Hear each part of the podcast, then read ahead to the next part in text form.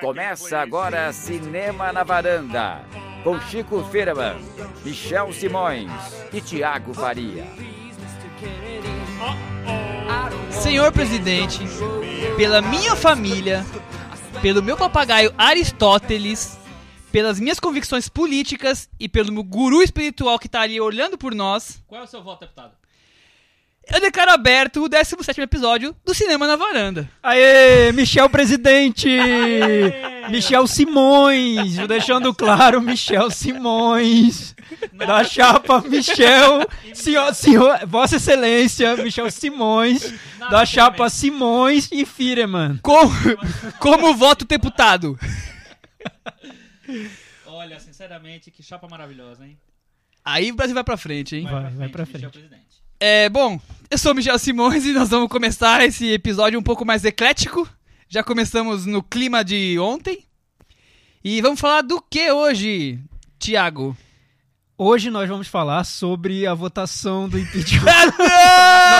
A qualidade dos nossos parlamentares. Vamos falar sobre a sessão da Câmara. Eu tô dando golpe aqui no nosso programa de hoje. A gente vai falar sobre votação do impeachment. Isso não era pauta! Não, é o seguinte: o nome do programa de hoje é Delírios de Hollywood, porque nós vamos falar do filme novo dos irmãos Coen, que é Ave César. Aproveitando o momento, nós vamos falar também sobre filmes que tratam de Hollywood, do mundo do cinema. Teremos top 5 dos irmãos Coen, então aguardem aí se vocês quiserem saber os nossos filmes preferidos dos diretores. Vamos fazer nossas listas. Nós vamos ter dois top 5 hoje. A, Dois é, top 5. a gente não é nem um pouco o Rob Gordon, alta fidelidade. A gente não gosta de fazer A tops. gente adora top 5. Teremos Cantinho do Ouvinte, daqui a pouquinho. E muitas piadas sobre política. Muitas piadas sobre política. Teremos também Festival de Cannes com o nosso especialista e candidato a presidente da E Varanda. enviado especial. Enviado especial ao Twitter, Michel Simões. E que mais? Eu acho que tá bom, né? Não, acabou já? Vai acabar. Quantas Só horas de isso? episódio vai ser hoje? Ah, tô calculando. Aliás, Chico, eu tenho uma pergunta para começar nossos trabalhos hoje aqui da nossa comissão Pois varandeira. É, sobre a votação do impeachment que ocorreu esse domingo agora, durou seis horas e alguns minutos, maior que muito filme do Lave Dias.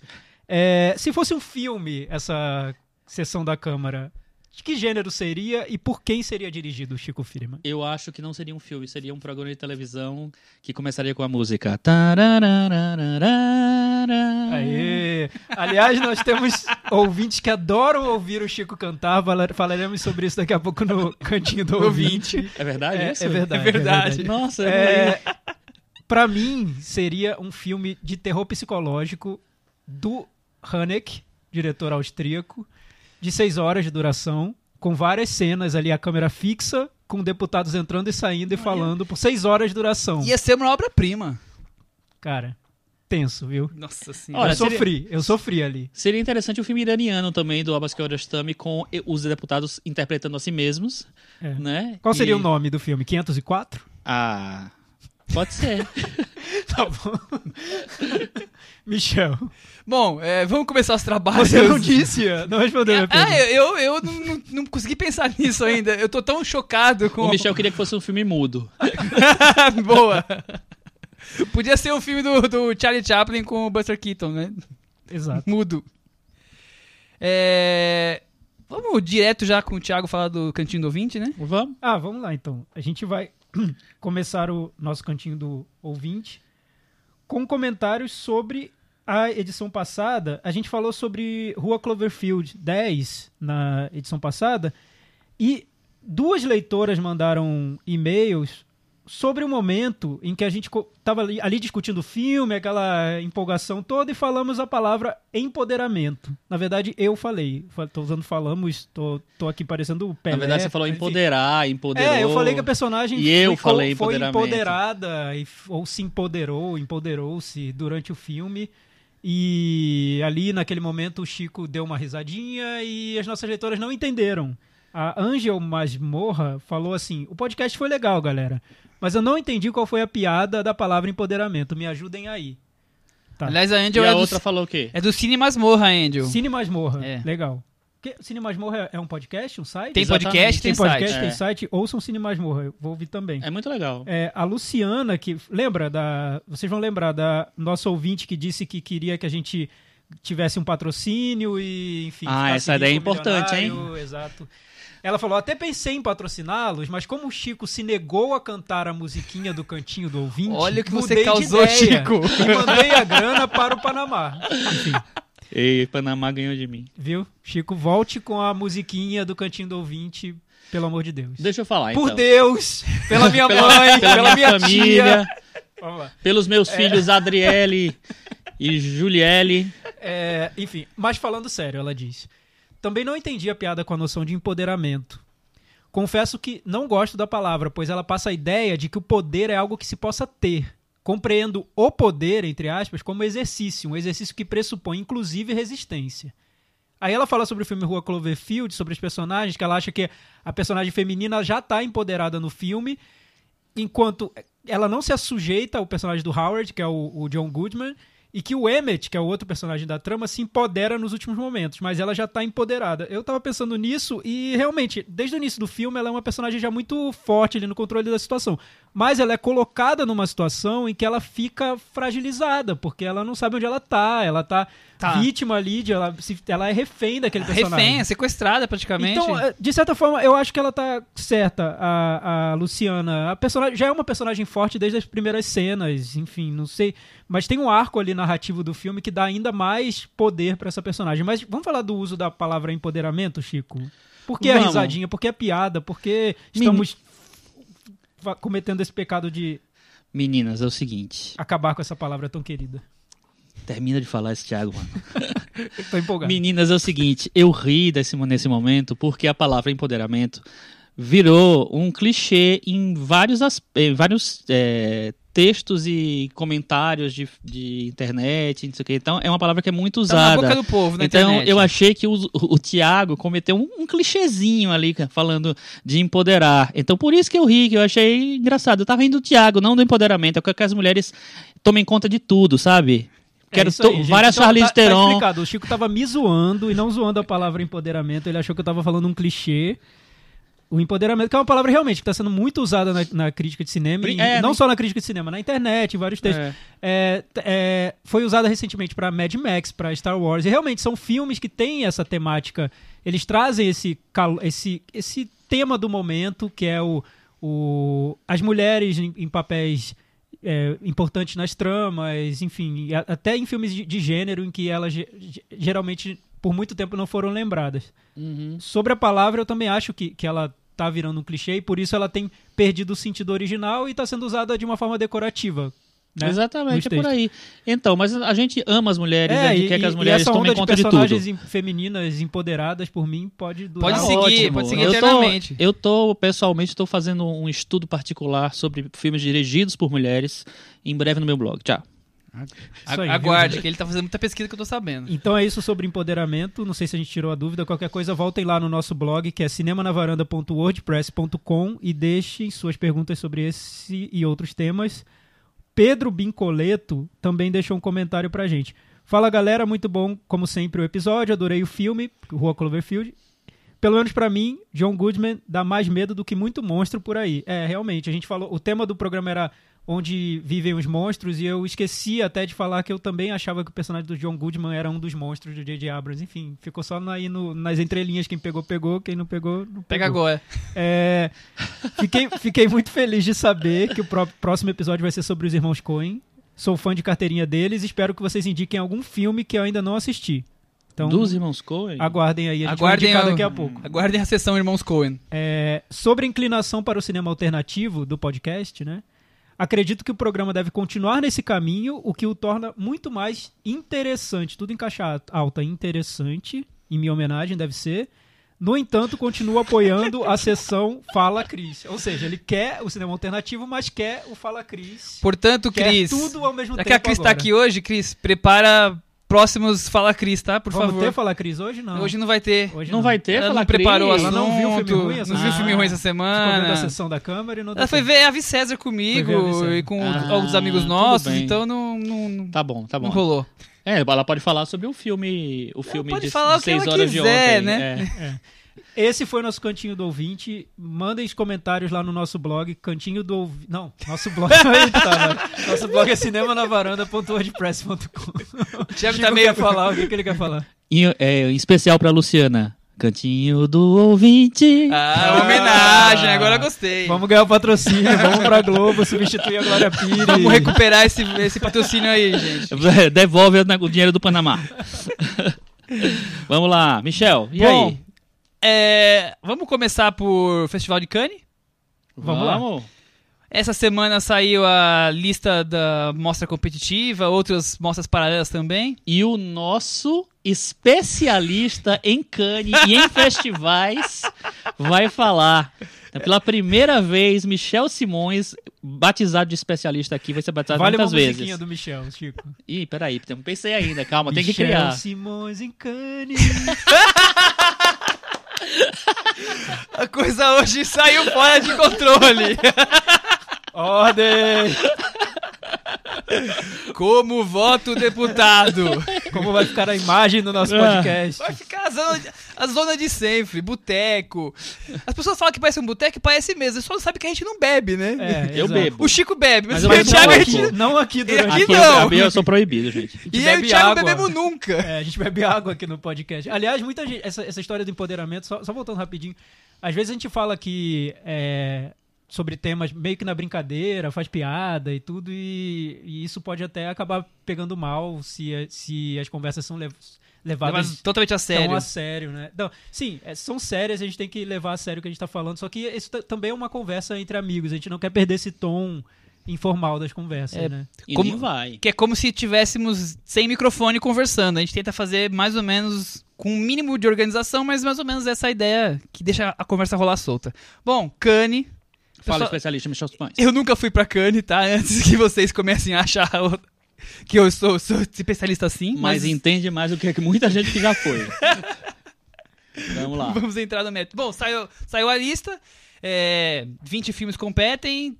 Tá cheio de pesos pesados, como Irmãos Dardenne, como Pedro Almodóvar, Ken Loach. é, mas acho que o, o grande ponto aí é o filme brasileiro, depois de anos e anos sem nenhum filme indicado. Tem o Aquários, do Cléber Mendonça Filho, que é diretor e crítico de cinema. E, Chico, o que que você achou da lista do- da indicação do Cléber Mendonça? Eu quero saber o que você achou. Como você que é assim? Quero saber, especialista. Michel, não tenho. Não sou capaz de opinar. Não sou capaz de opinar. Eu achei muitos nomes legais, muitos nomes bons, mas assim, Eu acho que Meio isso é um óbvio, né? golpe. Eu achei Mas, legal Michel- ser o Kleber Mendonça Filho, que é ex-crítico de cinema, né? Já abandonou, né? Abandonou, mas era crítico de cinema. Foi muito ao Festival de Cannes, então eu mesmo, eu lia muito os textos dele do Festival de Cannes É, no site dele, Cinemascópio. Quem não, quem não lia, Quem não acompanhava lia, o diarinho né? dele. Acho que Era- todos os cinéfilos da, da nossa geração acabou acompanhando. era o grande, a grande fonte, né? É, e ele ia lá falar sobre o filme do Lars von Trier. Eu lembro de uma crítica dele do do Dançando no Escuro, não, Dogville, Dogville. que era, nossa, Dogville, vem aí o filme. E ele criou aquela imagem do filme na minha cabeça que eu lembro que depois teve um festival lá em Brasília de cinema internacional que iam exibir Dogville, acabaram não exibindo, eu fui atrás da fita do Dogville. Eu já falei pra você que você fez um post no seu blog 1990, deve ser isso? Também Mentira. pode ser Dumbo. É, exatamente. Ah, Foi o melhor texto da é internet que eu já li. Eu, eu, eu não te Não, conhecia pessoalmente, mas é- já é porque- tinha é porque amizade. Você, você era mais novo, então hoje o texto, se você relesse, veria que é uma porcaria. Mas É assim, era eu. Nessa época, nessa época, o Thiago produziu os melhores textos da vida dele, do- da, internet da brasileira. inteira. Exatamente. E nunca mais ninguém conseguiu repetir. Tá, ele, É, nem ele mesmo, inclusive. Eu. ele eu parei, conta. eu parei, me aposentei. Que eu não consegui. Gente, ele, Ele é um gênio, ele né? conta a saga da procura da fita de VHS de Dogville pelas salas e salas do festival. É, é- é quase. É porque mandaram uma cópia. em- Mandaram uma cópia em VHS há muito tempo, né? Então era VHS. Mandaram uma cópia em VHS pra, pra, pra equipe do festival avaliar, avaliar o filme, assistir ao filme e depois mandariam o filme em si. Só que antes de exibirem o filme, o Festival do Rio pegou e decidiu ter exclusividade. Ou seja, não foi exibido em Brasília, mas tinha essa cópia em VHS. A gente sabia que tinha, então nós fomos atrás dessa E cópia. vocês acharam? Não, nós não conseguimos. Que triste. Isso- Teve que Que esperar tristeza. meses depois Enfim, mas o. Kleber ia, ia pra Cannes e trazia lá em primeira mão os textos dele com aquela, aquele entusiasmo de um cinéfilo que amava aquilo. Dava pra ver o amor que ele tinha por aqueles filmes. Transpirando ali E, a... é, e deixava é. a gente louco de vontade pra ver. Então, antes de ir pra Cannes na competição, ele já escreveu muito sobre o Festival de Cannes. E- Foi ao, ao festival. Em 2003, várias vezes. 2004 tinha menos gente ainda acompanhando Cannes, quer dizer, as informações eram menos acessíveis do que estão agora, quer dizer, você ficava ainda mais ligado no que eles estavam escrevendo, né? Sim. Sim, Michel, mas e aí? E a lista? O que é que você achou? A lista do Que que Festival achou? de Cannes. É, Cannes é aquela coisa, vive sempre com mais do mesmo, na, na liga, na parte da competição, sempre os mesmos nomes, tem, tem um clubinho ali fechado, que o cara lançou o filme e vai passar em Cannes. Mudou o diretor do festival, não mudou. Não mudou o perfil. Então, Ken Loach lança filme, vai estar em Cannes. Os irmãos da Dani lança filme, vai estar em Cannes. Bruno Drummond, Olivier Assayas. A não ser que o filme desagrade completamente a, a direção, eles vão estar lá, com certeza. E aí acaba sobrando poucas vagas para os filmes que seriam novos. Acaba entrando nas mostras paralelas, como um Setan Regar, por exemplo. É, outra coisa que é interessante que Cannes tem uma regrinha lá, indireta, de as, as cotas. Então tem a quantidade de filmes latinos, que é pelo menos um. Tem que ter dois filmes asiáticos, tem que ter quatro filmes franceses, tem que ter, sei lá, três, quatro filmes americanos. Então, dentro dessa regrinha, sobra poucas opções de filmes novos. E é- eu, eu sempre tenho discussões com, com o Thiago. Discussões não, conversas quando sai a lista. O Thiago sempre querendo que tenha novidade, novidade. Sempre novidade. querendo polemizar e o Michel, não, mas isso eu, Eu já falo, sabia. Isso já é sabia. assim mesmo. Mas eu Mas- acho que a, a presença do Kleber Mendonça- Filho, eu não acho que seja tão previsível assim. É, o Michel acha que é. É o Porque filme tem que latino, ter o latino. tinha que ter o latino. E o Kleber Mendonça Filho já é queridinho de Cannes por causa do som ao redor. E Que que, é um filme queridinho sucesso. no mundo todo, não só em Cannes, né? Sim. É um sucesso de crítica no mundo, Mundo todo. todo. Não é um sucesso popular, mas de crítica sim. Todas as revistas colocam ele, esse filme, como um dos mais aguardados do ano. Sim. Mas eu acho que é muito raro ter um. Além de ser raro ter diretor novo nesse clube de Cannes logo na, na mostra competitiva, se o filme não tivesse sido tão querido pela curadoria de Cannes, eles teriam N opções para exibir esse filme. Te- poderiam exibir nas mostras paralelas, Passando 15 poderiam exibir fora da competição. Sim, sem enfim. dúvida, sem dúvida. É, então, estar na competição principal é, é um sinal de prestígio do Kleber Mendonça Filho, eu acho. E eu não, Não, acho que seja tão certeza. previsível assim. É, não sei. Tem, além do Kleber, tem mais três diretores que nunca participaram, não é isso? Do Cannes? Tem, é de não, mas da competição, o Alain É, Girod- da- Giraudy, que, Que é o diretor do Estranho do do Lago. Estranho no Lago, ele não tinha passado ainda na principal. E eu acho que a Ah. alemã, a Maren, AD. Maren Adzi, Ah, que é bem legal o filme anterior dela. Eu vi na mostra de eu, São Paulo. eu acho ok é do também. casal, Eu não é, gosto. Qual o nome? O Chico não gosta. Todos os outros, é isso? Todos os outros, é. Eu acho É. legal. Também é a primeira vez que ela tá em Cannes, mas o, o restante é, é a turma mais do mesmo, que você pode gostar de alguns, não gostar de outros, que nem tem Park Chan-wook, tem Brilhante Mendonça, Nicole Garcia. Park Tem Paul aquele- Verhoeven Esse é, um, esse é um que fazia anos e anos que não, com um filme francês com a Isabelle Huppert. Huppert estava. É. Ó, ó, ó. Nossa. que parece bem interessante. O. O- os cinéfilos já deram Já palma de ouro pra ele, é. né? Ah, Os, sim. os, os cinéfilos, É. assim, uma parte da cinefilia. Estranho no Lago, eu acho que tem chance também. Eu tava falando isso com o Michel, porque ele, ele foi Mas já exibido... não tem chance, calma, ninguém nem viu. É, então, Mas já tô gente- aqui, é o bolão, é o bolão. O bolão é igual o bolão do Oscar, a gente já nisso, fica O legal de. Cannes é Michel, falar sobre o filme sem Você que é o cara que é especialista. Você- isso se confirma? Porque geralmente tem essas conversas assim que lança a lista, quem é o Hum, favorito, isso aqui. Não, isso não se confirma. Geralmente vão pro Não. outro lado. Cannes tem um perfil de colocar os filmes favoritos pra passar na, na segunda, quarta e quinta-feira do festival. Porque o festival acaba no sábado ou no domingo. Ah, começa na começa segunda. na quarta. Na quarta. Aí nas quarta e, e na quinta seguintes, quase no fim, são os filmes que são favoritos no começo. Uhum. Mas eles não ganham no final das contas. né, Michel, muitas eu vezes. acertei dois anos recentemente. Eu acertei. Olha. Árvore Thiago da é. Vida, Terence Malick. Sim. E eu sempre falo com o Michel no dia da- que sai a lista, a a, gente lista? conversa eu falo, ele vai ganhar. Mãe de Nak. eu, eu, eu acertei Terence Malick, Árvore da Vida, porque eu vi Árvore da Vida, Terence Malick vai ganhar. E, e Love, Ah, ah, Amor depois explica do, isso. Do, do. Do Haneke. Ah, tá, né? Eu achei que você ia falar. Love, o, o do outro lá, o Amor. esqueci É como é o amor, nome. não é? Amor. Amor, Amor, amor, do Haneke. amor. É, eu vi Amor do Haneke vai ganhar. Enfim, Amor. amor. eu vi Amor do Haneke vai ganhar. O que que tá acontecendo aqui? Oi, é. Peraí, pô, começou a falar Cris, gente. É uma invasão! Meu Deus do céu, Vossa Excelência! Fala, Cris. Como eu sou correspondente de filmes ruins aqui no bastidor, eu queria fazer uma pergunta. Ai, meu Deus. Filmes ruins em Cannes. O que dizer sobre a nova Miss Cannes? Kristen Stewart, uma grande representante dos filmes ruins com esse filme do Woody Allen. Ela já entrou em Cannes ano passado com a Além das Acima das Nuvens, Eu só né? quero dizer pra você que ela ganhou César de atriz Ela já tá mais com que esse dentro filme. Já, já tá mais garantida. que- ela já já tá é atriz- mergulhando. Eu acho que ela Já é saiu atriz do francesa. Acho que ela Que saiu isso. do universo dos, do- dos filmes ruins, agora tá nos filmes bons. E eu acho que quem, nos, quem entrou e ficou pra sempre foi o Gus Van Sant, que do ano passado lançou um filme que foi massacrado. E até hoje o filme não, não viu Sumiu, a luz, né? Sumiu. Acontece isso. O que tem de curioso esse ano é que o Coreeda, que todo ano tá lá, foi rebaixado pra o Setan Regar. Isso, isso não indica coisa boa do filme dele. Michel, e quem ganha esse ano, então? Já que a gente tá Quem falando ganha esse ano? É. Eu, eu dei uma bica. Quando você falou do. Quem ganhava, eu falei que ia ganhar o Xavier Dolan. Xavier Dolan. É. Michel, ó, anotem aí, Eu ganha Xavier Dolan. Eu detesto os filmes eu, dele. Eu vou fazer uma aposta à distância, assim, tipo, ah, se eu ganhar, eu mereço um, um patrocínio aqui pro. Um chocolate sem lactose. Eu acho que o diretor do Estranho do Lago ganha. Nossa. Nossa. Enfim, vamos lá, Chico, quem Eu ganha? não faço ideia de quem vai ganhar. Vamos aguardar. Vamos aguardar. Let's, let's aguard. Vamos então agora entrar no, nos Coen? Ave César? Vamos Os Coen que já ganharam o Cane quantas vezes, Michel? Duas? Os Coen ganharam o Uma duas vez. vezes? Uma vez só. Barton Fink, Com Barton palma de Fink, ouro. mas que também ganhou no mesmo ano melhor direção. Sério? É. Ganhou Inclusive, direção e filme? Se eu não me engano. vamos pesquisar, vamos Daqui a falando pouco aí. o Google eu- confirma. É. Bom, gente, estreou semana passada Ave César, nova estripulia dos irmãos Coen. O filme estreou a primeira vez em Festival de Berlim esse ano. É, vou dar de cara já a sinopse. Hollywood, anos 50. Um executivo, que é o é o Josh Brolin, responsável por proteger as estrelas de um estúdio de escândalos e polêmicas.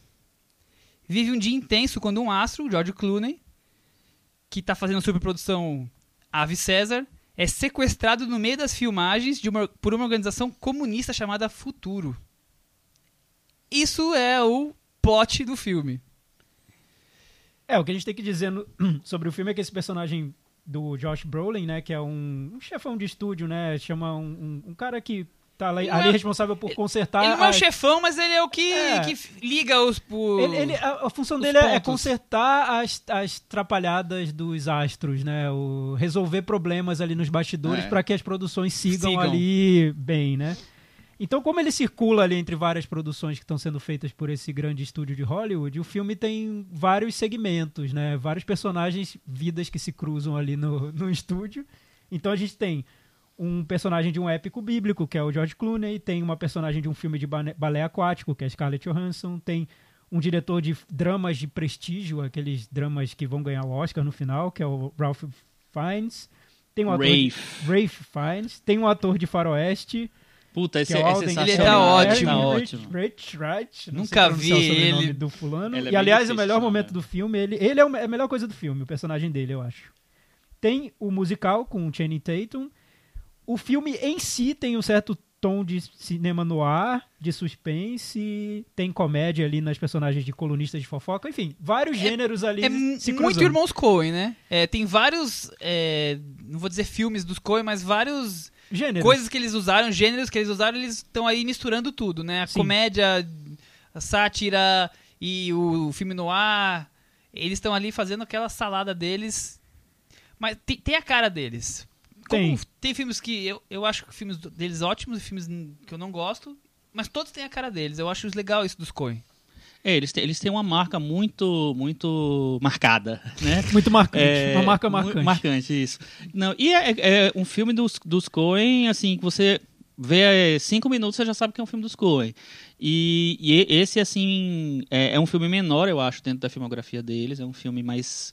é, apesar de ser Hollywood e tal, é um filme bem é, pouco ambicioso, mas eu acho que eles, que ele tem, eles têm uma, uma coisa de fazer um, um filme menor ali mesmo, um, um filme pequeno, uma comédia simples. Eu me diverti horrores vendo o filme. É, acho um, um filme bem pequeno perto do- de vários outros muito bons que eles fizeram. Mas eu me diverti muito. Eu adoro filme de com essa coisa de, de bastidor de Hollywood. Eu acho que ele tem vários elementos legais ali, porque tem uma crítica, tem sarcasmo, tem ironia e tem meio bobagem também. Então acho que sim, ficou sim. muito É, coerente. Eu, eu achei que é um filme com várias sketches que o todo não, não combina. Como se fosse um programa humorístico é, interligado pela história principal do Josh Brolin, só que tem várias sketches separadas, que é onde eles vão desenvolvendo outros personagens, coadjuvantes, que são muito mais interessantes que a trama principal. E eu acho que o todo não se encaixa, mas algumas coisas isoladamente eu me diverti bastante. É, eu, eu vi isso também, é, Michel.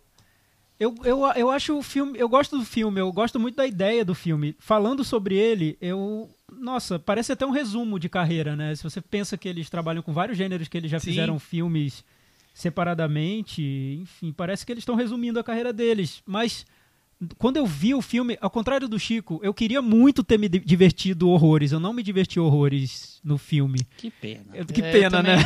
Que pena. Também fiquei, pô, que chato, mas essa parte é Eu legal. achei, é, eu achei, pelo contrário, eu achei hum, com momentos mornos ali. Eu, eu acho que tem, ele é muito desequilibrado ali no, no- nas tramas. Eu acho que tem tramas que personagens que são muito bons, outros que eu não consigo me envolver de forma nenhuma. E eu acho que é um grande problema do filme o personagem principal, que é o do Josh Brolin, ser um personagem que pra mim é, eu entendo ele ser meio que um zumbi ali passeando naqueles corredores vazios. Eu vou, vou voltar a falar sobre isso. Nossa, eu acho Eu ele acho tão que- legal no filme. Eu, eu acho Sério? um Eu gosto- Eu, eu acho ele, eu acho ele gosto. frio de um jeito. Eu acho frio- eu acho Frio pra você, unidimensional. não frio ele. Ele é frio pro público, assim. É, eu acho compro. unidimensional. Eu acho que é o personagem que não devia ser uni- unidimensional Engraçado, no eu filme. acho que é que ele assume o que o personagem é, porque o personagem carrega muito, é muito problema pra ele resolver. Eu acho que ele assume aquela postura dura, tal, não sei o que lá, e talvez ele passe um pouco uma coisa meio gélida, tal. É, eu, eu senti, Gélido. Mas eu gosto. Porque eu acho assim, porque acho que ele tá transitando por caricaturas e que são desmontadas aos poucos ali. Aqueles personagens que a caricatura é desmontando. Só que. Mas eu acho que é um filme bem caricatura- mas eu, caricatural, é, sim, né? sem Total. dúvida. Só que eu acho que o personagem dele. Não, ele tá num outro, um tom um pouquinho abaixo das caricaturas todas, mas eu acho que ao mesmo tempo o filme não consegue desenvolver esse personagem psicologicamente. Não dá o, o, o calor que, por exemplo, o personagem do Inside Louis Davis tem. Ah, mas eu acho que é diferente. Outro porque... tom, outro registro. Eu, Não, eu fora concordo. do registro, eu acho o Ou, ou o espaço de personagem tela que mesmo. o jogador tem do, do Tim Robbins, Tim por Robbins. exemplo. Eu achei que Também, se encaixaria exato, melhor. é. Eu, mas acho, eu eu, acho que- muito parecido, aliás. Mas eu acho-? Totalmente eu acho muito parecido. A parecido. diferença que eu acho entre esses dois filmes é que no, no, no jogador, o Tim Robbins é meio que onipresente. Ele é o cara que tá em quase todas as cenas, em tudo, tá? Apesar de ter um elenco gigantesco, até porque tem muita ponta, é, ele é o grande personagem. Nesse filme, esse ele divide meio, ele é o protagonista, o Josh Brolin, mas ele divide muito tempo de cena com vários outros personagens. Divide. Eu acho que ele Então- divide muito, aliás, com o personagem do George Clooney, que aí eu acho outro problema. Eu também, ah, eu também não consigo me envolver muito com esse personagem. Esse personagem eu concordo. Eu, eu achei que ele não É um personagem muito problemático. Então, ele, e o que ele eu ficou acho- exagerado. E o que eu noto no filme, e eu, eu tava pensando assim, acho que o problema é comigo. Talvez eu não tenha entrado, embarcado no tom do filme, não sei. Não sei o Uhum. que aconteceu. Mas quando entra o personagem do cowboy, e eu falo, nossa, aí é o filme. Aí eu entrei no filme. Aham. Gostei muito, achei engraçado. Achei ótimo também. Achei boa a ideia de colocar o personagem do cowboy num filme de prestígio, tentando se adaptar àquilo e Aham. as soluções que aquele diretor meio pedante encontra pra colocar Aham. aquele personagem no filme. E como o filme é, trata aquele personagem de um jeito caricato, mas passando o tempo você já consegue se identificar com ele, ver as fraquezas dele. Nossa, E as bom e- aquele e- personagem. E os positivos, eu achei É, também eu achei a, aquele personagem a melhor criação de perfeito. longe deles. Então aí eu comecei a pensar, será que o problema foi comigo ou se o filme não conseguiu dar essa dimensão Não. a outros personagens? Eu acho que, que, que foi uma coisa geral, assim. Eu fui, acho que, um dos poucos que gostei bastante do filme. É, pelo que eu né, vi no, enfim, comentários de, de vários lugares, em críticas e tal. É, eu acho que realmente, assim, o filme não consegue, talvez, ser... É, ter um substância em vários momentos, assim. Ele fica, por, por exemplo, eu me diverti muito na- nas... in- é, interge- in- in- como é que chama? Nas Intervenções. intervenções da Tilda Swinton, que ela vem com as histórias de bastidor, as fofocas assim, bem absurdas. Parece que você tá fazendo um. Uma caricatura mesmo, né? To- É- é- Todos os, os coadjuvantes são e eu caricaturas acho que o tom boas. do- que, que eles imprimem pro filme é muito disso, de, ser uma brincadeira em cima daquilo. E talvez a gente esteja esperando uma coisa mais, mais séria, mais desenvolvida e tal. Porque, assim, o, o personagem de Josh Brolin é um pouco mais, é, mais sério, na verdade. Então, Não, ele não, dá, ele... Ele- não dá nada de humor que eu me lembro. É, assim eu como o Johnny achei- Clooney não, não eu tem acho que nada tem de o humor. humor dessa coisa gélida. Aliás, por isso eu Pode acho ser. que o Não, tom, por o- isso que eu noto um tom no filme que Não eu, se eu encontra. É, É, não, não, isso. não. E, e aí eu tô falando uma coisa que eu acho, acho boa no filme. Eu, eu, eu, eu realmente tenho vários problemas com ele, é, com os personagens.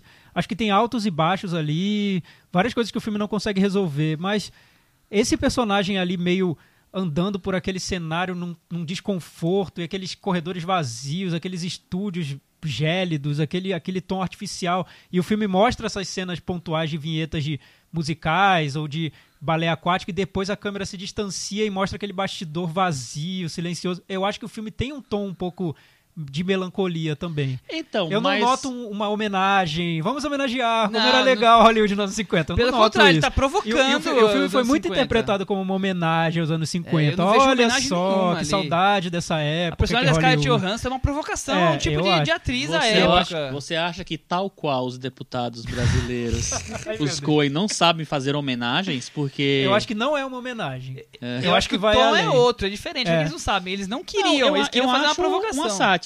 Acho uma tira- Então, eles tiração estão de tirando sarro. sátira, tirando sarro da, E aí eu anos acho 50. que talvez isso seja um problema realmente, porque em alguns momentos ele é mais sério e, mais, e tenta dar um recado ali mesmo, e em outros momentos ele é pura brincadeira. Sim. Tipo no o Channing Tatum jogando cabelo e tal, Ah, é- que eu achei ótimo. É ótimo mas- aquilo. mas- já a parte do, do- da reunião dos comunistas, você espera algum humor ali e fica um humor tão branco Mas pra mim, É, eu achei. pra mim, achei, aí eu essa- acho, que eles perderam o Mas pra mim, acerta. é, esse é, o- é a, a maior fraqueza do filme, é nesse núcleo George Clooney. Porque eu acho que o George Clooney tá completamente fora do tom, ele não consegue encontrar o tom. É, tem um filme que, que as pessoas gostam bastante do, dos Coen, que eu não acho meio chato. E que eu acho que ele também não consegue encontrar o tom, que é o E aí, meu irmão, cadê você? É, eu também acho que E eu não acho que consegue. ele não consegue encontrar o tom. Ele, ele funciona muito em outros filmes, mas nesses filmes, desses dois filmes, pra mim ele não funcionou nada, George Clooney. E eu acho que ele repete nisso. E aí compromete todo aquele núcleo porque ele é o centro daquele núcleo. Sim, sim. É, Mas eu gosto muito do Channing Tatum. Eu adoro o Cowboy, acho ótimo. Acho, tipo assim, indicação pro Oscar de melhor ator coadjuvante do, do filme, aquele cara. E a cena bom. da Frances McDormand também é Uma ótima. Ótima, nossa. Ela Divertia tinha que ser maior a participação dela. Mas, por exemplo, Mas a Scarlett Johansson eu acho pequenos. super Sim. aproveitada. É, eu também achei. tem... Eu achei que não, não, tem, não tem nem tempo ali pra, É, pra dar uma dimensão pro personagem, né? Ai, eu, eu gosto mais da ponta do Jonah Hill do que da, da Scarlett no filme. Eu acho que ela é... Resumindo, ele é um filme bem irregular. É, mas esse, esse- essa história de. Ele foi interpretado como sendo uma homenagem a Hollywood aos anos 50, como se, como se os irmãos Coen estivessem dizendo: Nossa, olha aquela época em que Hollywood tinha uma diversidade de produções e hoje em dia não tem essa diversidade. Eu até li uma entrevista com eles e fazem exatamente essa pergunta pra eles. E eles dão uma resposta assim, super seca e fogem do assunto, como se falasse: Ah, não vou entregar aqui o filme que eu fiz. Tá, deixa eles. Deixa ele digerirem, né? sozinho aí. Tipo, se ele dá, uma liga, né? resposta, ele dá uma, dá uma resposta meio seca de ah, mas é, superficialidade teve em toda a época, né? Tipo, passa pra outra pergunta, por favor. Mas é que eu acho que ele vai um pouco além, eles vão um pouco além disso, assim. Aquele desconforto daquele personagem naquele cenário que tudo é falso e parece que ele já tá entediado com aquelas pessoas, é tudo um circo, muito tudo muito acima do tom e personagens e, pe- e pessoas que se confundem com personagens e que se deixam influenciar por qualquer coisa que ouve. Então é um retrato um pouco ácido. É, é de- eu acho desencantado até com Hollywood o filme. Não, Esse é o tom que eu total, vejo mas também. eu acho que é, pra, pra mim isso é super coerente com o que eles fizeram É, né? até hoje, assim. E, e com as comédias dele, que, deles que são aquelas. Tem umas que não funcionam realmente. Tem outras que funcionam mais. Eu acho que ele tá ali no meio, assim. E pra mim funcionou.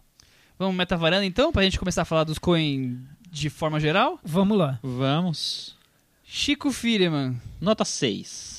Pra mim é um 6 também. Eu um tô- 6 daquele passou de ano, É, pra mim é um Passou 6 ali, mais ou raspando. seis contundente. Teve que estudar um pouquinho teve que dar uma nas pro- estudada. antes das provas, Exato. é justo. Eu dou nota 5.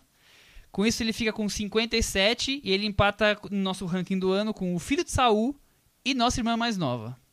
Ó, Dizer, foi até filmes razoável. bem parecidos, né? Filho de Saul e Nossa Irmã. Exatamente. Tudo a Uma sessão dupla que eu recomendo. Veja um atrás do outro. Olha, depois de consultar meus arquivos, eu descobri que Barton Fink ganhou a Palma de Ouro em Cannes, o prêmio de melhor direção e o prêmio de melhor ator para o Fez João Turturro. Trinca. Nossa. E aí, se eu não me engano, nessa época. Quem era o presidente de Cannes? o Gilles, edição? não sei das quantas lá, que é aquele clássico, né? E, que, e aí ele ficou meio puto com, Com a com, esse- com essa- essa premiação e, e se parece que desde então tem uma regra que eu não sei se é uma regra oficial ou não, que quem ganha melhor filme não pode ganhar melhor diretor. Ah, foi a partir daí, então? Parece que sim. Nossa. É, tem, E essa aí- regra Você não tem lembra mesmo. quem era o diretor dessa, dessa edição? Eu acho Chico? que é aquele Gilles alguma coisa. Ah, que ele era era o- o- ele é, era eu o acho que era diretor? ele. Ele era o Eu lembro. presidente? É.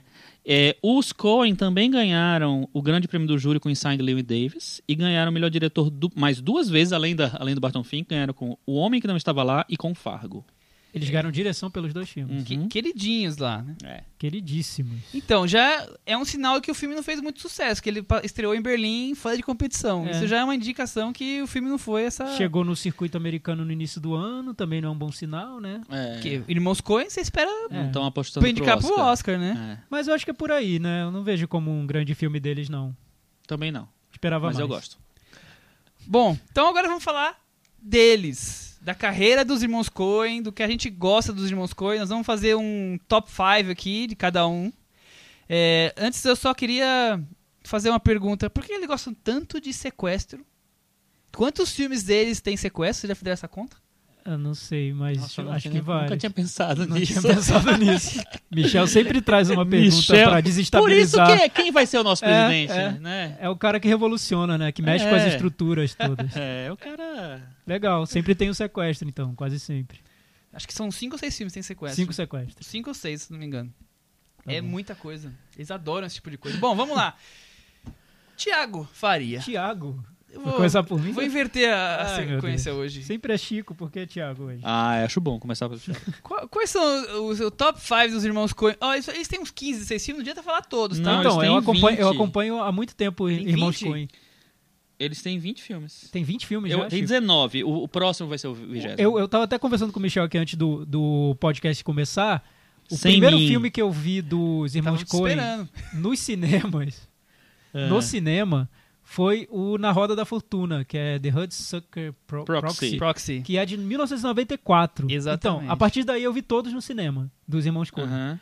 É, os filmes anteriores, Gosto de Sangue, Arizona Nunca Mais, Ajuste Final e o Barton Fink, na época eu vi em VHS mesmo, que era o jeito. Eu não Era o pude ir pra. Cannes, vi em VHS. Não achou o É, Dogville, foi Tá ver o vendo? quê? Foi Foi ver o os Barton. Fink do VHS. Mas sempre, foi um cine- sempre foram cineastas que eu, é, cujos filmes eu aguardava Ansiosamente. ansiosamente pra ver. É, até, principalmente durante a minha adolescência, era um dos dire... tava entre os diretores preferidos. Por quê?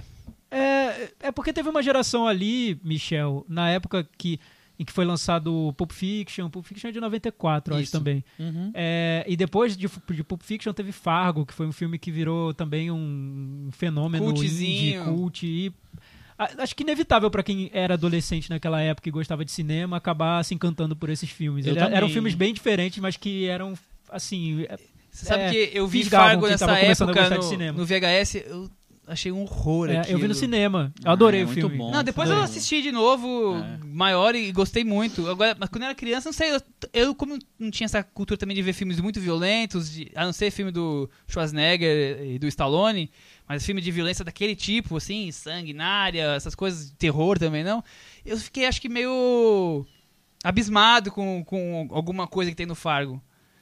Eu também era muito fã dos, dos Coen nessa época, Thiago. E esses filmes, o, o Na Roda da Fortuna é um filme muito estilizado, né? Eu, eu, não, eu não- acho que ele não, não sobreviveu muito ao, bem eu, ao eu tempo. nunca revi, mas eu gosto muito Eu lembro do dele. Bambolê, eu lembro até hoje da, da sessão, É. imagina, eu vi Hula em Hoop. 94. É. E o, mas eram filmes que traziam essa, essa carga, essa vibração de que, que encanta muito quem tá começando a ver, a, a gostar, a, a ir ao cinema, né? Não sei se pra quem já, tá, já vê filme há muito tempo isso pode parecer um truque, mas pra quem tá começando a ver filme é tão empolgante, né? E os filmes do Uhum. Tarantino tinham isso também. E, e os irmãos Coen têm o lado diferencial, né? Eles fazem um cinema diferente. Tem, né? tem. Tem, tem a sátira, tem o filme no ar, tem o humor negro, tem a violência. Eles têm um É, e tem, e tem, e tem jeito um- de filmar e diferente. tem um humor, uma ironia meta que meio que costura tudo Todas isso que você as- falou. É. E que pra, que pra quem é adolescente e gosta de cinema, isso é muito, é muito, envolve, é, é muito envolvente porque parece inteligente. Sim. Você vê os filmes e fala, nossa, de onde eles tiraram essa ideia? Meu Deus, eles são. Que filme, né? Aquele- aqueles são foda. Aqueles personagens meio estranhos, meio É, esquisitinhos, E assim. aquele roteiro que você não sabe muito bem pra onde Que vai, lado de repente vai. te surpreende e tal. Mas eu acho que mesmo, mesmo nisso, os Coen começaram muito por esse caminho, que tem muito a ver com o cinema independente americano de uma certa época, só que eles foram se desafiando em filmes que são muito diferentes disso que a gente tá falando, dessa, desse roteiro amarradinho, inteligente, espertinho. Por exemplo, Fargo, apesar de ter um roteiro engenhoso, é um filme que busca um, um humanismo diferente do que eles vinham fazendo. Buscam personagens mais humanos e reais. Antes eles Por mais que seja um loser trabalha- americano, é, mas... mas eu acho que eles trabalhavam muito num tom de caricatura e sátira. e o farsa, Fargo ele traz né? um pouco pra pra esse humanismo, um, um drama pouco mais profundo ali na caracterização dos personagens. É, mas ao mesmo tempo, no Fargo tem a interpretação da Frances McDormand, que também tem uma coisa Tem, meio tem. de. Tem, e to- né, todos os personagens, caricatural, os, os outros também, os, os bandidos. Eu, Uhum. é que eu não lembro tão bem do filme, mas todos têm um tom Sempre meio tem, caricatural. sempre. Sempre tem. tem. É, mas depois eles foram além, eu acho, com Onde os Fracos Não Têm Vez, que é um filme que eles tiram aquela carga dos diálogos que eles tinham tanto e fazem um filme mais silencioso. Então mais acho que seco. seco. Então eles estão sempre tentando um pouco se desafiar. Eles, eles vão sempre pro, pro, pro terreno seguro deles, mas eles saem desse terreno às É, vezes, e, né? e aquela coisa, a gente falou alguns episódios atrás do mundo de, de Tim Burton.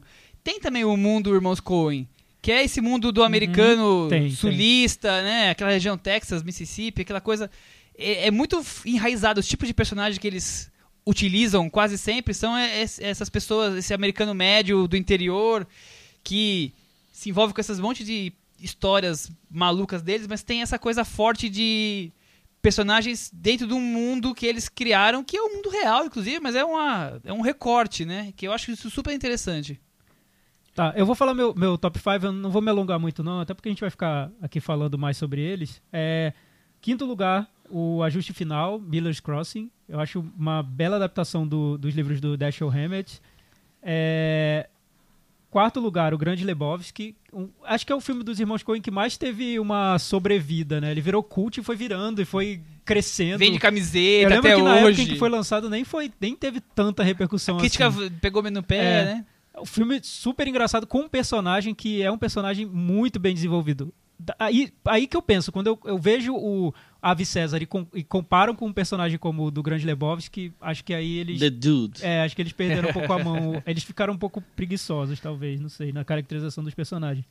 É, terceiro lugar, pra mim, é Onde os Fracos Não Tem Vez. Eu acho excelente a adaptação do, do Cormac McCarthy. Foram ao, à raiz do livro mesmo e até sacrificaram um pouco o estilo deles para em prol do livro e foi mara- é maravilhoso porque eles casam o, o, o tom do livro com um personagem que é o personagem do Javier Bardem que é caricato mas combina com o tom do livro e eles conseguem fazer isso é Não, super e- difícil e conseguem E é um personagem inesquecível. Sim, Né? inesquecível.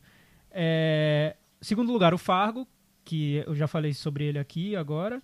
E o primeiro lugar para mim é- ainda é o Barton Fink, que é um filme sobre Hollywood e sobre essa Hollywood. Quem trabalha com Hollywood tá em Hollywood tá sempre ali à margem do- da loucura, é, com esse trabalho da ficção entrando na realidade e o filme usa usa essa, essa tensão, essa paranoia hollywoodiana de um jeito que eu acho, ao mesmo tempo, muito engraçado e terrível, assim, assustador. Acho que Ah, ele eu- equilibra muito bem O as duas filme é coisas. ótimo, né? Bem, essa é a minha lista. Vamos lá, Chico. Sou eu. então, vamos lá. É, vou, vou, direto no top 5, tá? É, oh, não, tem, não tenho menções honrosas? Deixa eu ver. Só tem, só tem poucos filmes, não, Não precisamos é. esticar. Na verdade, eu, até deixa eu corrigir aqui. Eles têm 19 filmes porque tem dois episódios, no, um no Paris Te Amo e um no cada um com seu cinema. Eles têm Ah, 17 bom. longas. Ah, bom. Nossa, eu não 17. lembro do episódio deles do Paris Te Amo. É Eu também não lembro. do Michel, né? Não, não é um dos filmes preferidos meus, mas eu gosto. Olha. Digamos que do, de Vossa Senti uma, Excelência! senti uma pontada de... filmes coletivos deve ser o meu preferido, sim. Assim, coletivos com 20 diretores, né? Tá, então vamos lá. Mas eu, eu gosto de muita, muita coisa de País Te Amo mesmo. Qual é o episódio dos Coen? Você lembra, não? Dos Coen lembro. é o do metrô. Que o casal tá brigando no metrô. Ah, não E, lembro. tá, e tem o. Esqueci o nome do, do ator, o Steve Buscemi. Tá do Ah, outro lado do metrô, tem uma. É, eu lembro um joguete assim de, de um lado e do outro, Ele briga. mata os caras, não. O, a- o, o casal briga, a mulher vai pro outro lado e começa a ficar perto dele, o menino fica com ciúmes, vai lá pegar ele. Alguém é sequestrado e acaba. Não, não tem sequestro nenhum dessa vez. Mas tem violência. Tiago, antes de eu falar meu top 5, eu esqueci ia perguntar um negócio pra você. Qual é o pior filme dos irmãos Coen? Meu amigo, eu não... Olha isso, que essa também não me preparei. Ah, me aí preparei que é bom. Por mais que eu tenha isso. alguns que eu não gosto mesmo. Cara, não, eu sei, eu sei que que eu não são gosto. bem... Eu não... Enfim, eu não sei se tem algum que eu, que eu tenha achado um erro completo. Tem um que eu acho bem fraco. Qual? Tem, da- tem um que eu acho fraquinho, que é o Amor Custa Caro. Ah, esse eu acho fraco. Fraquinho, porque é, é o que mais foge, talvez, É, do universo é. deles. É, é o único que não se Mas encaixa nesse eu não universo que a gente chego a, a me desagradar. Um que eu acho bem fraco mesmo, que tem mais a ver com o universo deles, é o Matadores de Velhinhas. É, que eu então, acho ele todo errado, É, todo eu artificial. também acho ele bem É, errado. Eu acho artificial também, mas eu, eu lembro de ter me divertido quando eu vi. Aí não me diverti nada. Mas- Mas enfim, agora... Sabe- agora- Mas, É. o, mas o do amor, Fi- Finalizando esse, essa, essa, o esse amor custa caro. eu, eu acho cara, pior é esse. É bem Porque esse é, é bem é uma comédia romântica. É o seu né? pior Sim, também? comédia romântica. É o seu pior também? É, não, eu, eu não gosto do Matador de Velhinha, eu acho o Custa Caro fra- fraquinho. Agora, o que eu não gosto mesmo é um amor sério. Um homem sério, desculpa. Nossa, eu Um homem adoro. sério. Ah, eu, eu não acho tão bom também, Eu não. E sabe o que eu acho interessante? Eu tava. Amigos que viram os filmes dos Irmãos Coen, todo mundo tava discutindo Irmãos Coen essa semana, aqui, aqui na minha rodinha de amigos, pelo menos. E cada um começou a falar a lista de melhores filmes e de piores. E eram completamente opostas. Assim, como eu achei interessante como os Coen. Cada um tem o seu perfil então, com eles. o que eu acho é assim. que por eles terem trabalhado com muito gê- muitos gêneros diferentes e terem sido meio que fiéis, tentar ser fiéis, com, com esse lado meta irônico que eles têm, mas tentar ir, ir ao cerne desses gêneros, alguns gostam mais de um filme do que outro, outro. por causa do gênero em si, eu acho. Meta, né, Tiago? Meta, bem meta. É Foi uma, porque foi uma citação do empoderamento, reclamar. gente. Meninas, Vão foram... reclamar, hein? se tem empoderamento pra vocês Ó, verem a... Vão, vir os, vão vir O os que eu falei, tá bom? O que eu quis falar daquela outra com vez. meta, hein? Por que, por que isso, Chico? Porque a gente tem um meta varanda que a gente já deu. É, vamos lá. E agora eu vou fazer uma pequena revelação. Eu não gosto muito do Grande Lebowski. Sério, Chico? Eu acho. Eu não sei se. Porque é, dos filmes dos Coen, eu também comecei a ver no cinema a partir do. do Na Roda da Fortuna. Também, Chico? Também. Foi o primeiro filme que eu vi deles no cinema. Que o anterior, Na Roda da Fortuna, é o Barton Fink? É. É, Eu né? É o Barton Fink que eu vi em VHS também. É, e o Grande Lebowski foi o único que não passou no cinema em Maceió, Por isso você na não do capital das. Alagoas, Olha entendeu? isso. Olha isso. Então eu vi em. VHS e assim. A cópia tava me- péssima. Não, tava ótima, mas não me. É um filme que não me pegou. Que eu não... Então eu vou. Prometo a vocês que eu vou rever pra tentar ver se eu gosto dessa Vamos vez. lá, vamos rever o Grande Lebowski. É, Eu gosto muito do Homem Sério. Gosto muito de Queima Depois de Ler, que é um filme pequeno também. Gosto muito de Bravura Indômita. Ah, Bravura Indômita é bom. É, verdade. e gosto muito da Justo Final, mas nenhum desses entrou no meu top 5. Vai acabar nunca. Meu top 5 é o seguinte: vocês interromperam meu top 5 durante Tipo, 10 minutos, cara. Tem 17 filmes, ele vai falar 35. Décimo, é, Senhor décimo quinto, deputado, ó, seu tá vendo? voto. Quinto, Quinto. quinto lugar, Barton Fink, que eu gosto muito também, mas eu gosto mais dos outros. É, em quarto lugar, Fargo. Eu acho que por todas as questões que o, que o Thiago citou, porque é um filme que ele realmente humaniza personagens caricatos, que eu acho que é um negócio bem difícil. Porque para mim tem uma, uma interpretação que é uma obra-prima do cinema, que é da Frances McDormand.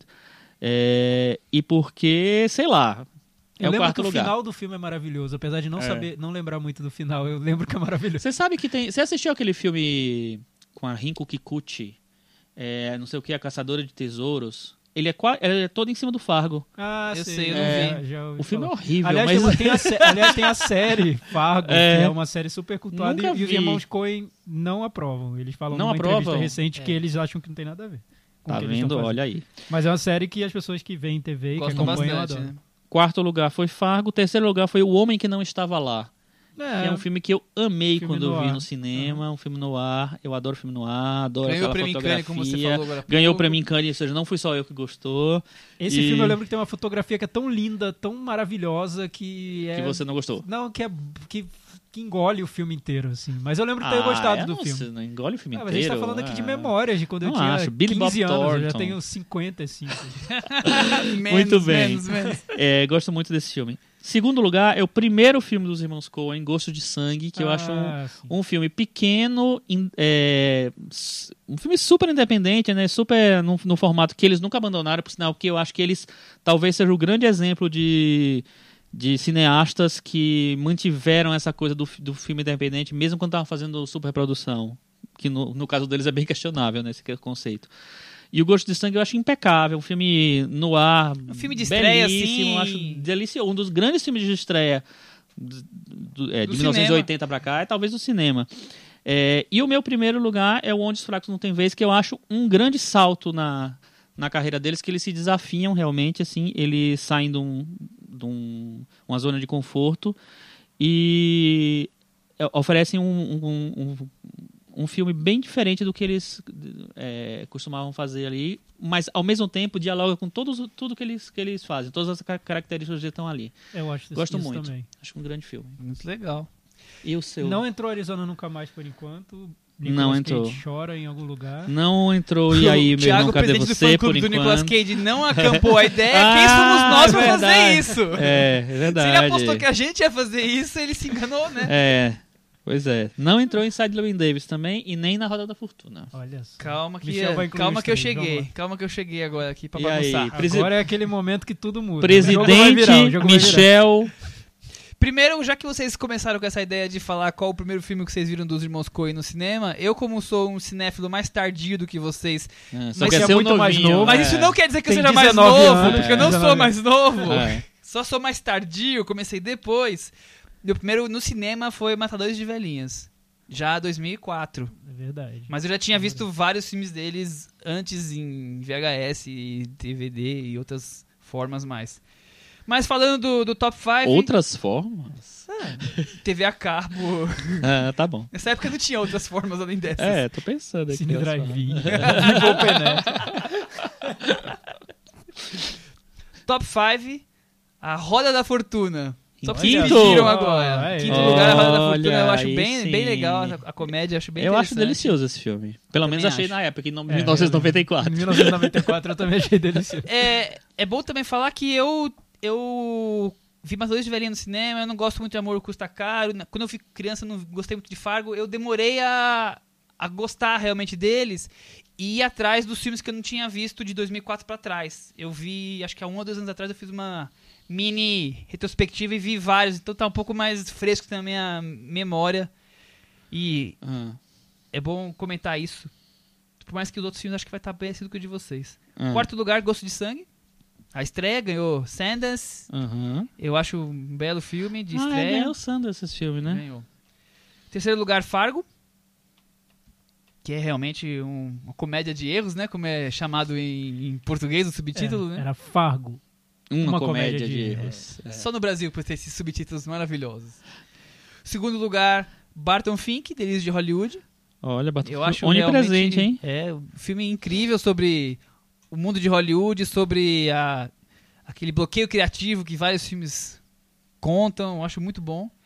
E em primeiro lugar, Onde os Fracos Não Têm Vez. Olha, que- igual a mim. Concordo com, com vocês que é, eles chegam em outro estágio da, da carreira deles que eles acabam nem, Eu não, nem sabia, repetindo eu não mais. sabia que tinha essa, essa unanimidade de onde os fracos não tem vez aqui na nossa varanda. Olha Bom só. saber, bom saber, bom saber. E eu, eu, eu penso nisso também, Michel. Eu pensei, poxa, eles chegaram lá no Onde os Fracos Não Tem Vez. Eu lembro que eu saí do cinema e eu saí perguntando, e agora o que eles vão fazer em seguida? Mesma coisa que eles sempre faziam, né? Me decepcionou um pouco Voltaram a isso. repe- repetir Eu as pensei formas. que eles que eu dariam achei um passo. muito legal. realmente. É. Mas não deram um Eles não passo. fizeram nenhum grande Porque- filme mas depois. então, mas eu acho que aí Claro depois que fizeram. Ah, o, o, o Bravo Indômito é legal, É. eu gosto, mas assim, É, muito, muito não. bom, acho que não Ou, ou, fizeram. ou um filme que Ah, tenha eu realmente fugido, desafiado os dois aí um Não, pouco além. Mas, mas Volta pra, pras coisas de sempre. Então, mas o Onde Fracos Não Tem Vez tem, tem essa, essa história de você casar um estilo dos Coen com um livro que não tem muito a ver com o estilo deles, porque não tem...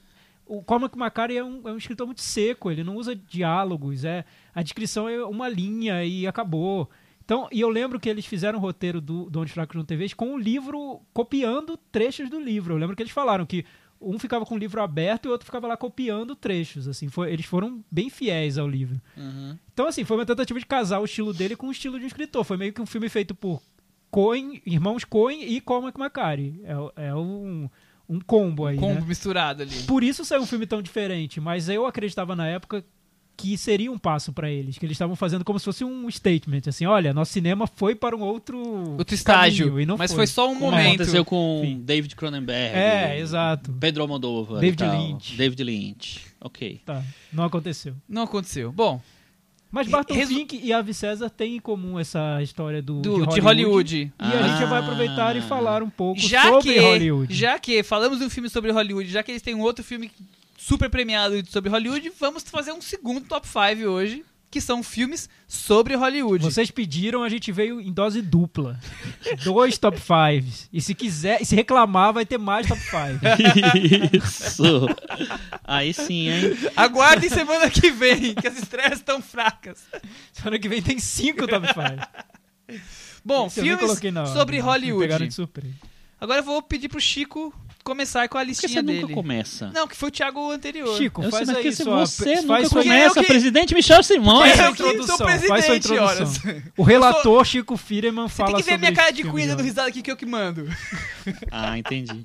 Gente, desde que o cinema surgiu, que desde que Hollywood surgiu, que Hollywood fala de Hollywood. Então tem muito tem filme mudo sobre Hollywood, tem filme dos anos 30, 40, 50 e por aí vai sobre Holly- Hollywood. Então tem muito material para essa lista aí que a gente resolveu fazer. É, eu selecionei cinco filmes aqui que são meio óbvios, inclusive. Quer dois são mais ou menos óbvios, mas também são.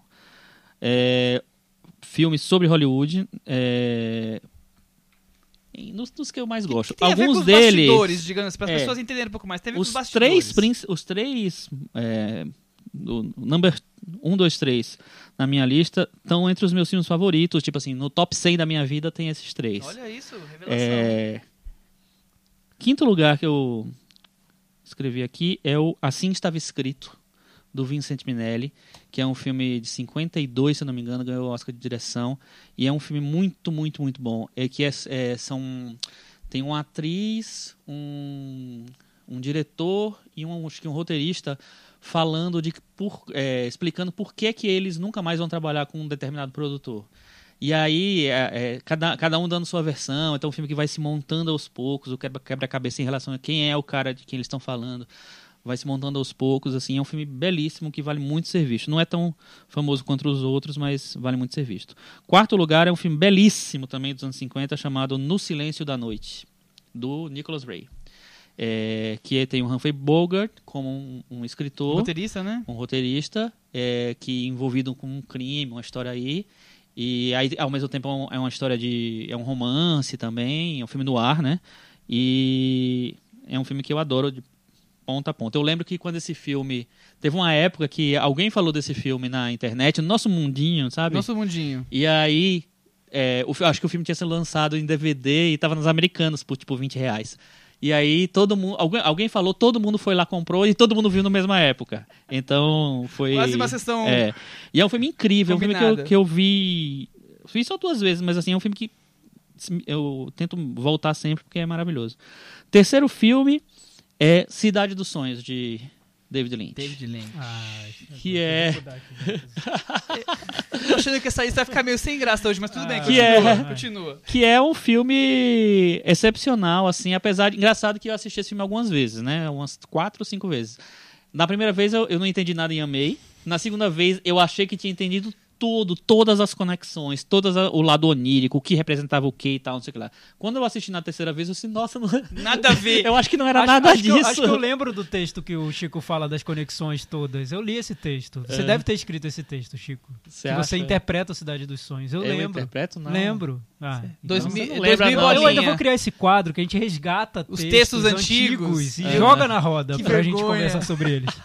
Porque aqui tem pessoas que já escrevem há muito tempo na É, internet. isso é verdade. Bom, nós verdade. três começamos mais ou menos em 2002, Exato. né? A gente tem que Exatamente. trazer os primeiros textos do Chico. Agora, isso é errado porque tá os porque blogs dele estão falecidos, Exatamente. né? Enquanto os Ele- nossos estão no ar com todos os textos, É. ele, ó, evaporou os Vou textos. botar uma- um cadeadinho no meu.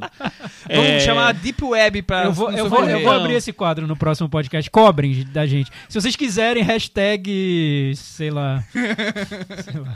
Thiago Fica, vai ter. Chico. É, Tiago Dedura. Passado me condena. Hashtag passado me condena. Que absurdo, gente. Vamos lá. Então, Mulholland Drive, terceiro lugar. Belíssimo filme. Segundo lugar, Cantando na Chuva, que é um dos meus filmes favoritos. Ah, muito eu bom. acho eu um nem filme incluí porque eu acho que tá acima de... Eu acho tão né? impecável esse filme.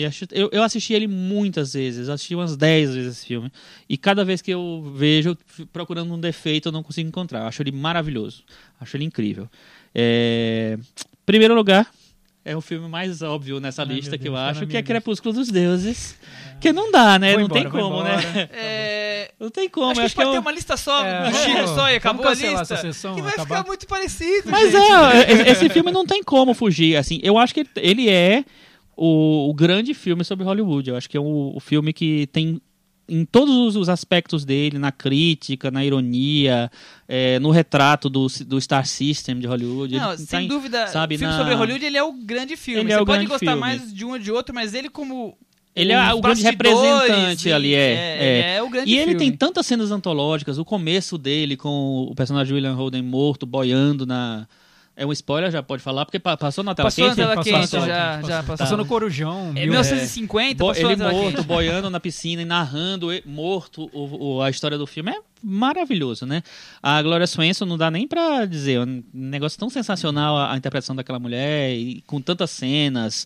A cena da escada, a cena do close-up. A cena, a cena da escada é a cena do close-up, né? Tudo bem. É, e tem aquela reunião dela com os outros atores mudos né, da época. E ne- nesses atores, assim, o Buster Keaton faz um papel. tinha, enfim, a- atores da, da época que, em que ela era uma grande estrela de Hollywood, né? É, para mim, um filme completamente impecável, impecável e primeiro lugar do mundo, talvez. É. Tá- a lista tá ótima, tá maravilhosa, mas a lista vai ficar bem clichê, pelo visto. Isso. Vamos, Mas. Thiago, eu? eu, pra dar uma animada na lista, eu não vou Eita. mudar minha lista nem, de jeito nenhum. Tá. Vou manter os meus cinco filmes aqui, mas eu vou Isso aí, não muda nada. fazer o que, o que vocês sempre fazem, que é trazer menções honrosas, só pra poder... Senão nós vamos ter, fe- fechar essa lista com sete, oito filmes, só vai ficar eu não muito fiz menções honrosas, Eu não vou fazer depois. menções honrosas. Não precisa, eu, eu faço hoje, ex- exceção. é, pro Thiago ficar feliz, eu vou lembrar de adaptação, Ah, Com o Nicolas Cage. Claro, Nicolas Cage em dose dupla só pode ser muito bom. não é? Então, é, é quase uma homenagem ao Thiago esse filme. Posso fazer uma pequena. Pode, pode. Gente, procurem no, no YouTube o discurso da Meryl Streep recebendo o BAFTA de melhor roteiro adaptado é, em nome do Charlie Kaufman. É, nome do irmão inven e do inventado. Donald Kaufman do, é, pela adaptação, que é a coisa mais hilária. É o melhor filme do, do Charlie Kaufman que ele fez. Sem porque dúvida. ele escreveu o texto que ela lê, é coisa maravilhosa. Volta, volta aí pra sua lista, Michel. Então, outra indicação que eu acho interessante, O Jogador, do Robert Altman. Ótimo filme. Que é um muito ótimo Vi legal. no filme. cinema e marcou, Também. mas depois eu acho que, enfim, eu revi e não achei tão bom, mas enfim, Robert Altman. A gente, a gente já citou ele no, Sim, na- sim. no Ave César. Citamos. Barton Fink, já falamos bastante dele, mas também é um baita filme. É, Eu acho um filme super interessante sobre Hollywood Ed Wood. Ah, não tinha pensado nesse filme, hein? E Ih, tem alguma lista indo pro ralo. E uma, uma comédia, um convidado bem trapalhão. Ah, tá Puta, legal também. Agora o meu top 5. Blake Edwards. Ah, isso era a minha Ah, é verdade. Calma, agora eu vou falar o top 5, porque senão Tá, vai ficar lá. repetido. É, Os meus filmes são quase iguais aos do Chico. É. Quinto lugar, Los Angeles, Cidade Proibida. Curtis Ransom. Filme no ar também, anos 80. Lembro Eu, bem, lembro bem. eu tenho ótimas lembranças desse filme. Kim Basinger, Kevin atores, Spacey, Guy Pearce. atores australianos surgindo. Como é que chama? O Russell Crowe. Eu acho su- super legal esse filme. Tenho até medo de rever agora e É, eu não também. gostar muito, eu mas. não revejo. Eu também tenho A gente medo tem de que fazer rever. um programa, um podcast Medo de sobre rever. filmes que a gente tem medo de rever. É, Boa, esse é um, eu é um- é um bom tem um tema. aqui na minha lista É um- que eu vou falar que eu tenho medo É um de bom tema, nós vamos ter que fazer Você esse. sabe um que eu tenho medo de rever, Thiago? Qual? Um que o Michel adora. Cinderela Baiana.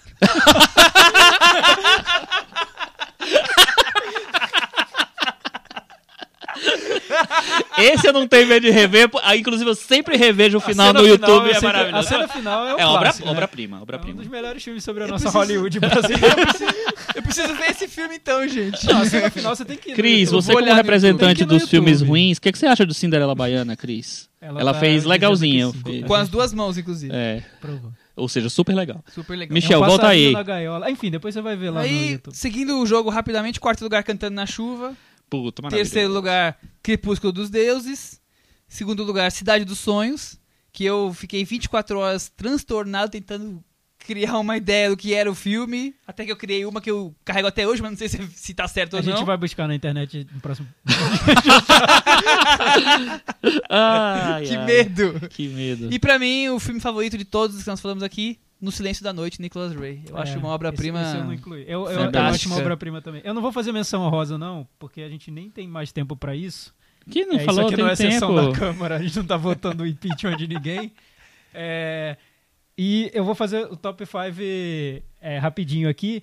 Tem vários filmes que já foram citados. é, eu, eu incluí alguns que não são necessariamente os melhores. Eu quis fazer um, um top 5 meio sortido, assim, com filmes de, de várias épocas, enfim.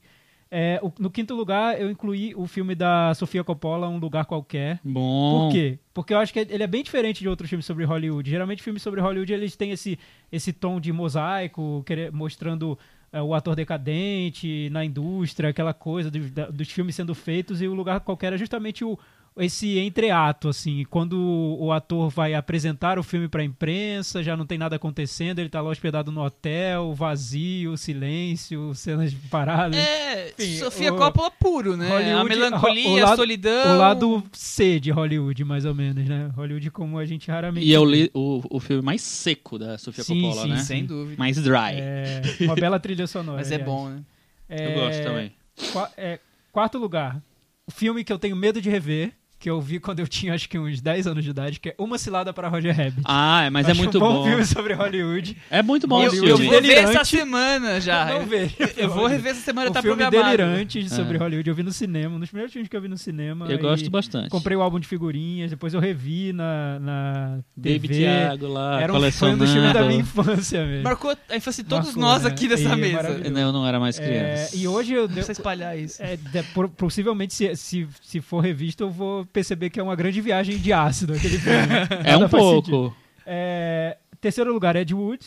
É um Uhum. filme sobre. A, a da Sofia Coppola é o lado C de Hollywood. Ed Wood é o lado B de Hollywood. É lá do Z, É né? o lado, eu ia falar isso, é o lado Z. É o lado B de Hollywood. Essa Hollywood.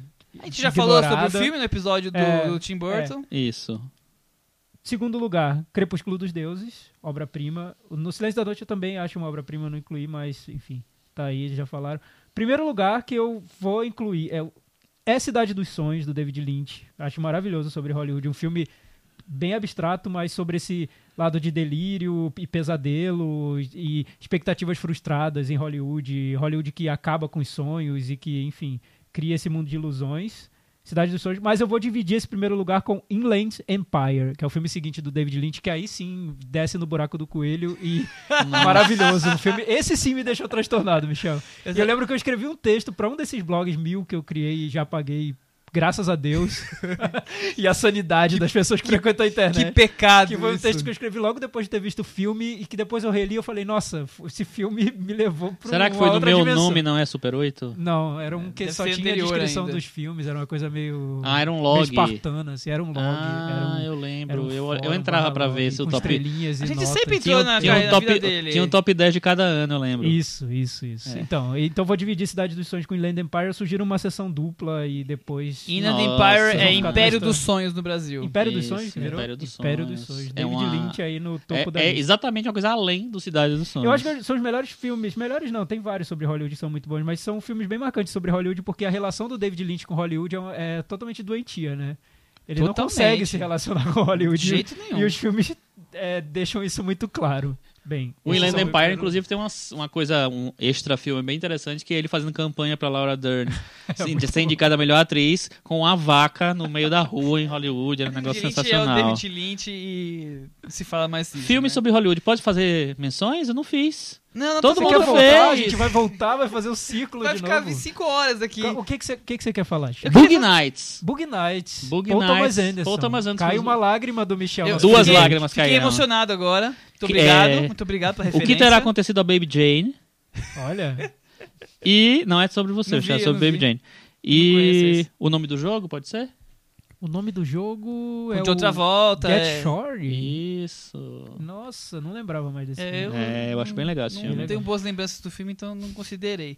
E É, recentemente tem o Mapas para as Estrelas do É, David eu Cronenberg. na Do- minha dos, dos mais recentes é o, é o melhor, eu imagino. Dos últimos anos aí é o melhor. Eu não sou um grande fã, mas eu, Eu também não legal. sou grande fã, Mas esse é o lado Z é dos melhores. Esse é o- Total. esse é o Z1. Ele mostra aquela coisa É o que ninguém Z1. quer ver, né? É. Agora eu tenho que fazer. O, Thiago- o Chico, vou fazer uma pergunta pra você. Ai, meu Você não achou estranho que o nosso especialista em comédias não considerou Trovão Tropical nessa Eu lista? considerei, mas Você eu não sabe incluí. que eu achei que ia ter. Eu achei que ia ter. tá? Michel, porque agora o papo é entre nós dois, né? É, então. O... Que você achou desse, desse Eu achei, falha eu achei que os ci- cineastas de comédia dos Estados Unidos tinham que lançar um abaixo assinado, fora Quill, quer dizer, fora Thiago, porque é, o- e- o representante das comédias hollywoodianas novas aqui é, é ele, né? E o especialista. Especialista. E ele, faz essa traição, Michel Temer, eu- eu não Michel acredito- Temeriana. Não Nossa, acreditei, não não, acreditei. É, Desculpa, óbvio. não Errado, acreditei. Aliás, falando E no... Falhou o Nicolas Cage também. Ele teve duas chances de colocar o Nicolas Cage e não colocou. verdade. Era Quem te viu e quem te vê, hein? Adaptação. dá. E adaptação. O filme do, dos Coen. Você perdeu várias oportunidades Nossa, é hoje. verdade, eu perdi dois. A gente vai ter um episódio Nicolas Cage Ah, top vai. Você five. pode ter Top certeza que vai Nicolas Cage É, aqui. eu acho que foi muito triste isso. Agora você pode falar o que mais você queria falar. Eu não quero falar, não. Ah, então eu quero vamos. falar. é, já acabou, né? Eu quero falar então da sua minha dica. Então Qual é a sua pra- dica, Chico? Pra nossa A minha dicas. dica é Sinfonia da Necrópole, que é um filme brasileiro independente, estreou semana passada. É uma delícia É- assistir. É um filme bem esquisitinho, né? Porque Super. é um musical de terror, é, um engraçado, é meio, cemitério. é meio louco, assim, o filme. É, eu achei bem legal o filme, bem bom. É o filme da Ju- Juliana Rojas, dire- co-diretora do, do Trabalhar Cansa, né? Junto com o Marco Dutra. Esse filme é dela sozinha. E o filme tá em cartaz aí. é, Em São Paulo e outros em São lugares Paulo e também. outros lugares. Deve estar num circuito bem reduzido. Então, vá ver. O que, que vocês estão olhando pra mim? Eu não Esperando- vou indicar nada. De Por novo? não tenho nada pra indicar, eu só tenho trabalhado, só Ah, trabalho. tá. Ninguém Nossa, trabalha, só você coisa? Nosso aqui. workaholic É, aqui, viu? é, só Nosso você. workaholic, vou te contar, viu? É, eu vou indicar um filme de terror. Ah, Que eu- eu- Michel Simon. do Ô, céu. Thiago, o que está acontecendo com o Michel? Tá tudo ao contrário aqui. O Eu Thiago vou- esquece eu vou do, comer do amendoim, filme gente. dele. É, o filme que foi lançado no Netflix essa semana, chamado Rush. É, É, Rush, não é? Rush, desculpa. Rush, É, exatamente. o Rush é aquele dos carros. É. Do diretor Mark Flanagan. É mais um filme da, da é, produtora Blumhouse, que lançou... A famosa produtora. A tão lembrada, célebre produtora Blum. É uma produtora americana que lança filmes de terror de baixo orçamento e dá muito lucro. Atividade Paranormal, olha, Sobrenatural, olha. Uma Noite de Crime. Eles lançaram mais de 30 filmes de terror nesse perfil e estão cada vez mais se especializando aí. Também lançaram filmes não de terror, como por exemplo um que o Chico adora, chamado O Leitor. Eu adoro, né? É um terror é esse esse? filme. É, o Leitor Kate é aquele... Winslet. Kate Ah, terror esse filme. É um terror de Horrível. outra forma. É um terror. Bom, eu vou indicar esse filme, que é é a história de uma surda muda sendo aterrorizada por um serial killer na casa dela. Legal. É bem interessante. Não tão assustador quanto a sessão da, da votação do impeachment, mas. Tá quase, né? Tá quase. É. Eu ia- É, a- a- o impeachment dá, é um humor, né? É um É, terror que dá, que dá vontade de pode dar ser risada. é. como um filme de terror, se você ou vice-versa, sei lá. Quem você é, em- empicharia, Thiago, De no cinema? No cinema? É. No cinema atual? Uma, um- uma pessoa. Quem eu tiraria, assim, É. agora. Nharritu. Boa! Fora e você. Michel? Michel, você? Eu? É. Joel Schumacher. Que Ah, isso, mas o esse cara ninguém coitado, considera ninguém tá mais. fa- Coitado, Michel. Coitado de mim quando vi algum filme dele, né? Eu vou ficar com você, vou também votar no Inharitu. Fora Inharitu. Vamos, fora Inharitu. Fora Inharitu, Fora vamos pra rua. Vamos pra rua. Domingo na Paulista, todo mundo se encontra. Todo mundo na- no comício da carreta furacão. Acabou. Acabou? Thiago, mais alguma coisa? Então até semana que vem, gente. Obrigado. Tchau, Tchau. gente.